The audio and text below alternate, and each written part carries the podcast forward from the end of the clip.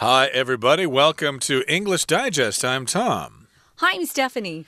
And today is our literature unit for the month of March. And we've got kind of an interesting novel here. It's called The Sympathizer, and it's a spy novel, okay? Yeah. But it's uh, unusual because it's actually written by a Vietnamese person uh, who uh, later went to live in the United States. So that would be interesting. We kind of get a spy story that has to do with the Vietnam War and from the Vietnamese perspective.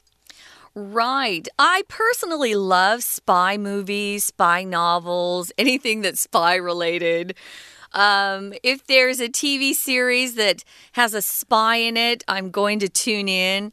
Um, I think it's really exciting. A spy, of course, is someone who pretends to be loyal to another country, but at the same time, they're trying to find secrets and uh, get information back to the country they're really loyal to. So it's a dangerous type of work for sure. Uh, we're going to talk about uh, this particular spy who is called, uh, I think, the captain throughout this book. He is a communist. He's spying for uh, North Vietnam. Um, but he's pretending to be friendly to South Vietnam, of course, which was uh, uh, supported by American soldiers during that war. They were trying to fight for their freedom. Of course, the communists won that war, so North Korea. Uh, not North Korea, North Vietnam uh, ended up winning that war. Um, so, anyway, uh, right now, though, Vietnam has a lot more freedom and it's kind of nice. Indeed, I'm sure lots of people from Taiwan have gone to travel in Vietnam and had, have had good experiences.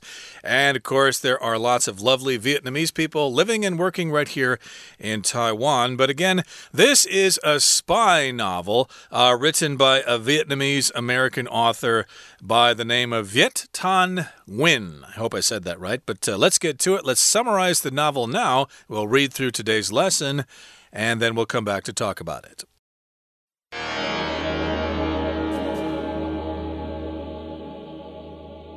My dear Commandant, it has been said that we all wear masks, but that we all desire to unveil ourselves and show the world who we really are. This is particularly true of myself, given that I am not only the illegitimate child of a French priest and a Vietnamese villager, but also a spy for the communist government of North Vietnam. You know me as a captain and a criminal, but with this, my latest confession, I hope to remove my mask and show you my true self. I do hope that what you are about to discover will stir some sympathy in you and not, as I fear, absolute horror. My undercover operation began many years ago, prior to the fall of Saigon. That was before the war tested my relationship with Bon and Mon, my oldest friends. Like me, Mon is a communist and it was he who connected me to the communist forces, persuading me to pass them information from a position I had secured working for the general, a high ranking South Vietnamese officer. Throughout the war, my acts of espionage were a valuable asset to the Northern forces. As the general's trusted aide, I was able to gain access to his personal office and snap photos of classified documents. When defeat for the South was inevitable, I fled to the U.S. with the General Bon and several other Southern officers. Mon requested that I do so, assuring me of the value my continued proximity to the General would have for the Communist cause. I was not to know, however, that our departure from my homeland was where my mission would begin to slowly and disastrously unravel.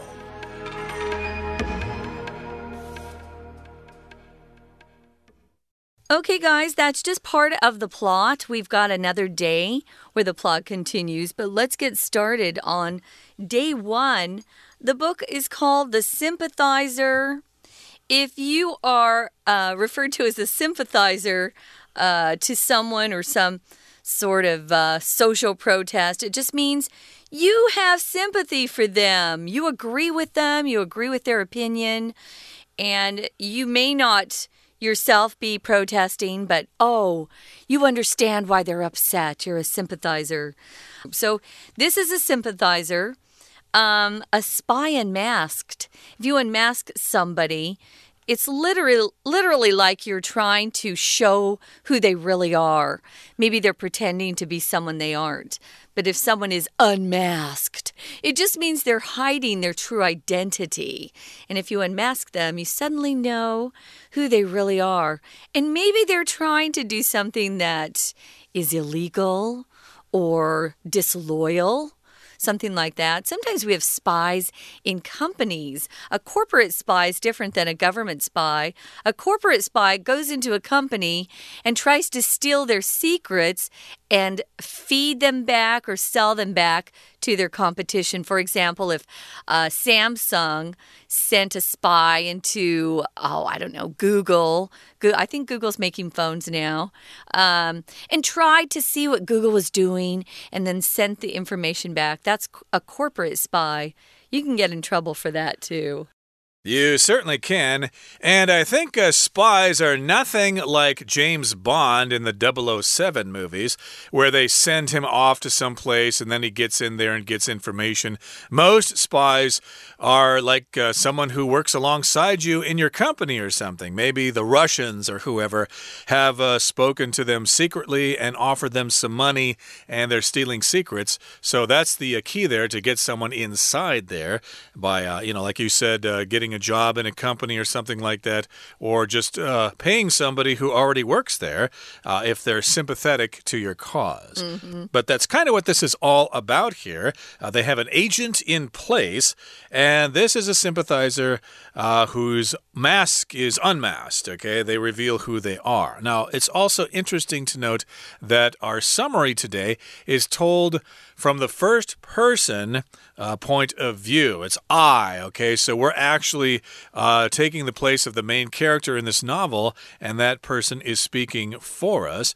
And it begins in the form of a letter. So it begins with a greeting My dear Commandant. Uh, that word looks like commandant, but that's not how you pronounce it. Commandant which uh, usually is the person who is in charge of some kind of military uh, group or military installation. And we'd often hear this word used uh, by uh, the German army. They would talk about their commandants, um, but it's not a term that you'll find in the U.S. military. I know that for sure. But you will find it sometimes in uh, militaries that are serving in communist countries. So, my dear commandant. So, it looks like the person telling the story, who is the captain, is writing a letter to their leader. So, it says here, it's, it's been said just means people have said this in the past that we all wear masks. Sometimes we try to disguise who we really are. Maybe you have uh, some flaws or things you don't like about yourself that you pretend aren't there. So sometimes we do wear masks, but that we all desire to unveil ourselves and show the world who we really are. If you unveil yourself, it just means you uncover what you've had hidden. A veil, guys, is what uh, women wear when they get married. They have that wedding veil over their face, and then uh, their future husband will pull it back as they get ready to take their vows. That's a veil. If you unveil something, though, it just means you're removing a covering from something um, so that people can see what's underneath. Sometimes, when there's a new piece of art, for example, a sculpture, they'll put a big cloth over it, and then they'll have, you know, kind of this big ceremony where they unveil this beautiful uh, piece of artwork. Uh, we would use that word to unveil the new sculpture. Uh, or you could uh, have a new product in your company and uh, you've been talking about it, uh, but uh, nobody knows what it is. And then you can unveil your new product. It's yeah. Uh, an electric dog washer or something like that. so, in any case, here, yes, we all want to unveil ourselves, maybe ourselves. Maybe we're kind of sick of the secrecy. We'd like to come forward and just let everybody know who we are. And this is particularly true of myself, given or because I am not only the illegitimate child of a French priest and a Vietnamese villager, but also a spy for the communist government of North Vietnam. So it's true for a couple of reasons here. The first reason is that I, uh, the person writing this letter, uh, is the illegitimate child of a French priest and a Vietnamese villager, and also because I'm a spy for North Vietnam. Now, if you're illegitimate, uh, that means you were born out of wedlock, okay? Uh, this uh, priest here, this French priest, probably had an affair with a Vietnamese villager. She got pregnant and had a baby. That's a no no. You're a priest. You're not supposed to do that kind of stuff. No. And so that's why this is an illegitimate child. It was kind of secret. Of course, he could not uh, reveal this, otherwise, he'd be, he'd be kicked out of the church forever. And uh, that's one reason that he wants to unveil himself, but also because he's a spy, or at least was a spy, for North Vietnam. And, uh, you know, it depends on your politics, but uh, to some people, that would be bad. Right. He's also a spy for the communist government of North Vietnam. So, uh, communist is the adjective form for the noun communism. It's a political theory that Karl Marx came up with. And, um, it's all about class war, and it leads to a society where all the properties owned publicly, supposedly, and each person works and is paid according to their uh, abilities and needs. We've we've seen it doesn't really work out that way, and that the ruling class ends up with all the wealth and power, and the rest of the citizens are dirt poor. So, yeah, it's not such a great system. Now. He says, You know me as a captain and a criminal. Ooh. So his leader in. Uh, who he's writing to, the commandant, he knows he's a, a, criminal too. Lovely. But with this, my latest confession, I hope to remove my mask and show you my true self. It would be very tiring to be a spy. You'd have to be thinking all the time about what lie you told somebody, and uh, you could never just relax because. Uh, Maybe the truth would come out of your mouth. A confession is a word we use when somebody admits they've done something. Uh, usually they've uh, committed a crime, and if they confess, that's a verb form of the noun confession. They tell you exactly what they did. Now, if you've been arrested and you confess at the police station, if you confess, sometimes they'll give you um, an easier punishment than if you went to trial and you you say, "Well, I'm not guilty," but then you are proven to be guilty, then you probably are going to get a, a, tougher sentence, uh, a harsher punishment. So if you confess, you're usually in better shape. He wants to just remove his mask and show his true self. Like I said, it would be tiring to be a spy because you're constantly lying and coming up with different stories to cover up your your true actions, what you've really been doing. Yes, indeed. And the first paragraph ends by saying, I do hope that what you are about to discover will stir some sympathy in you and not, as I fear, absolute horror. So, yes, I'm going to confess this to you, but hopefully you will have sympathy and you won't be really scared. Sympathy, of course, means you feel the way the other person does and you try to help them out. Okay, that brings us to the end of the first part of our lesson. Let's listen now to our Chinese teacher. Hello, my name is Shelby. The Sympathizer 同情者这本书主角是越战中的间谍， 全书是一封告解信。一开始，对我亲爱的司令官，向这位司令官告解陈述。第一句，一直以来人们都说 that 我们都戴着面具，但是我们都渴望 to unveil ourselves。veil 面纱，we unveil ourselves。我们想展现真实自我。和向世界显示真我。下一句 ，This is particularly true of myself。这对我尤其如此。Given that I'm not 点点点，Given 表示考虑到，后面加 that 子句，考量到我不只是 illegitimate child 私生子 of 一个法国神父和越南村民，还是为北越共产党工作的间谍 communist。共产党员，字尾改成 Communism，共产党。下一句，你知道我是一名 Captain 上尉 Captain 另外还可以当舰长或者机长解释，和一位囚犯。但有了这个，我最新的 confession 告解，I confess my past，就是我承认我的过去。句子，我希望移去我的面具，显示真正的我。我真的希望你将发现的事情 are about to be，表示是即将发生的事，能够 stir some sympathy in you，在你心中激起一些同情，而非 absolute horror。absolute 完全的。Absolute horror，完全的恐惧。在这段中的 mask 面具不是真的面具，而是指主角的多种角色。We're going to take a quick break. Stay tuned. We'll be right back.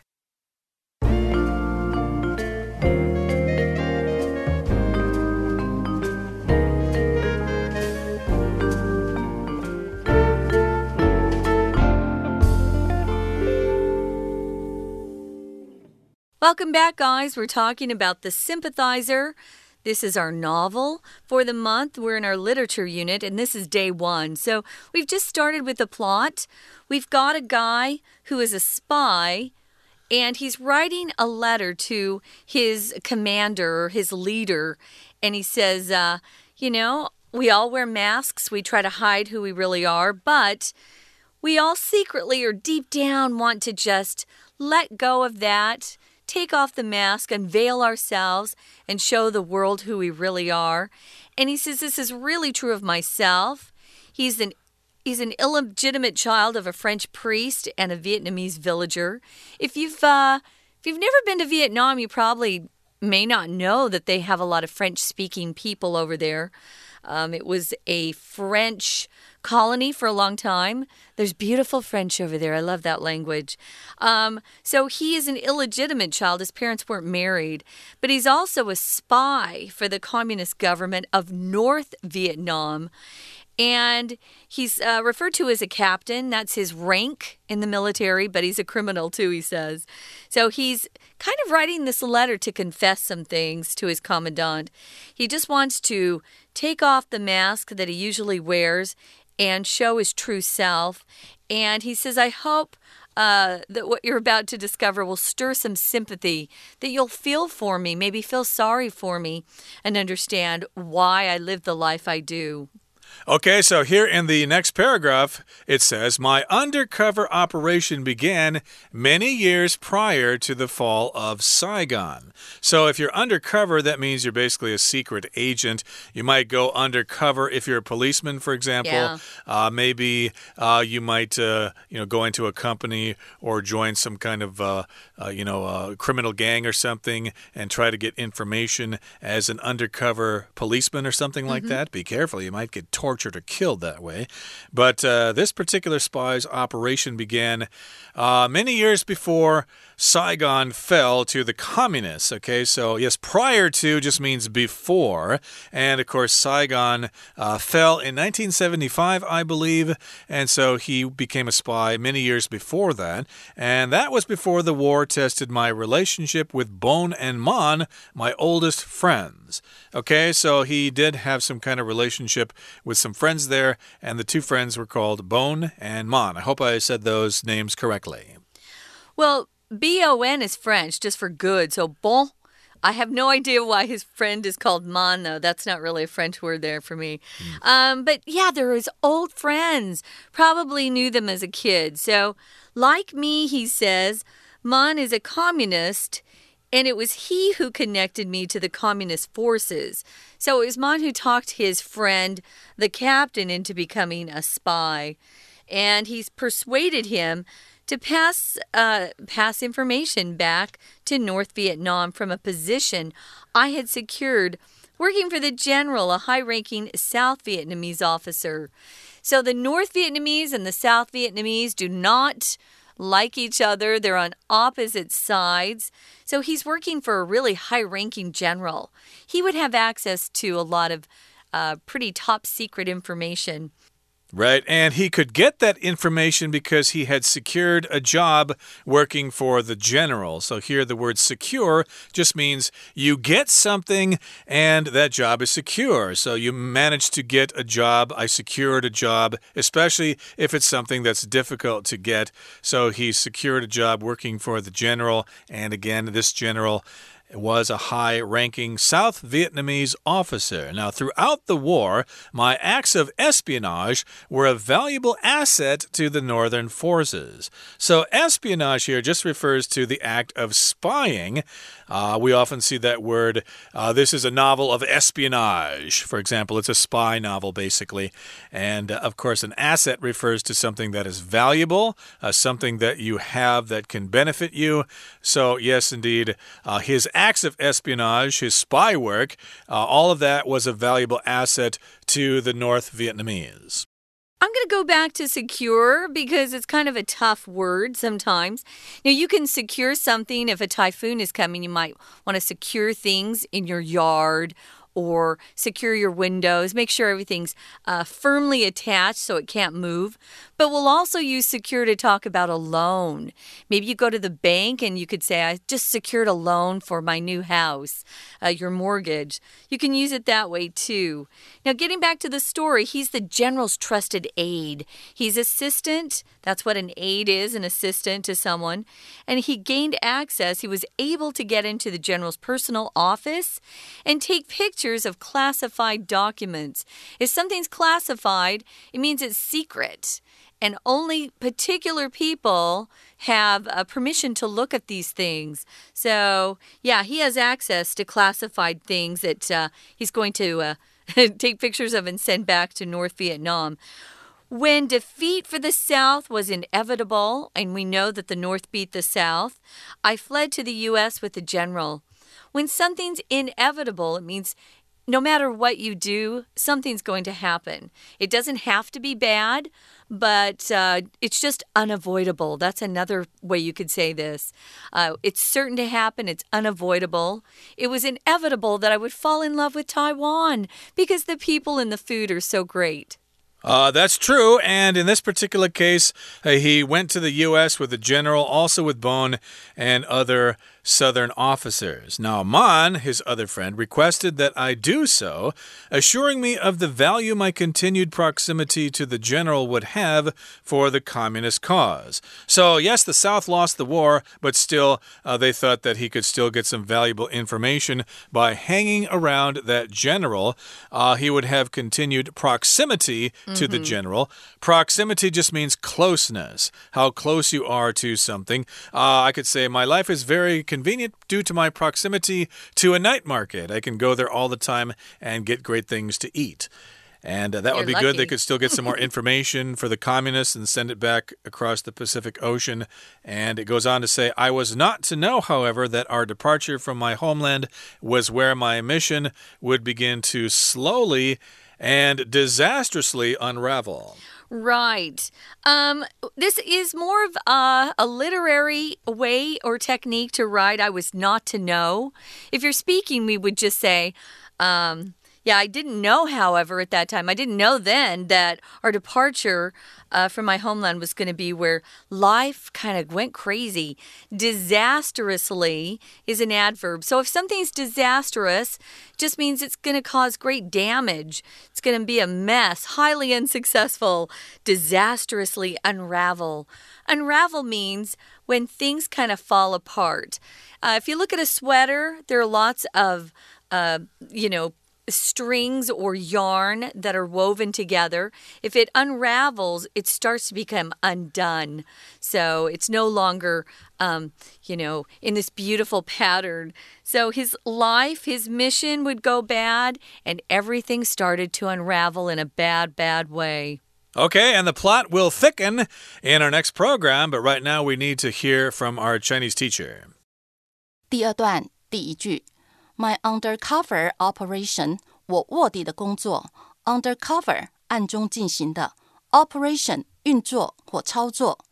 多年前便开始。Prior to the fall of Saigon，prior to something， 在什么事情之前，例如在地震发生之前，prior to the earthquake。Saigon，西贡就是现在的胡志明市，fall 沦落，在西贡沦落之前。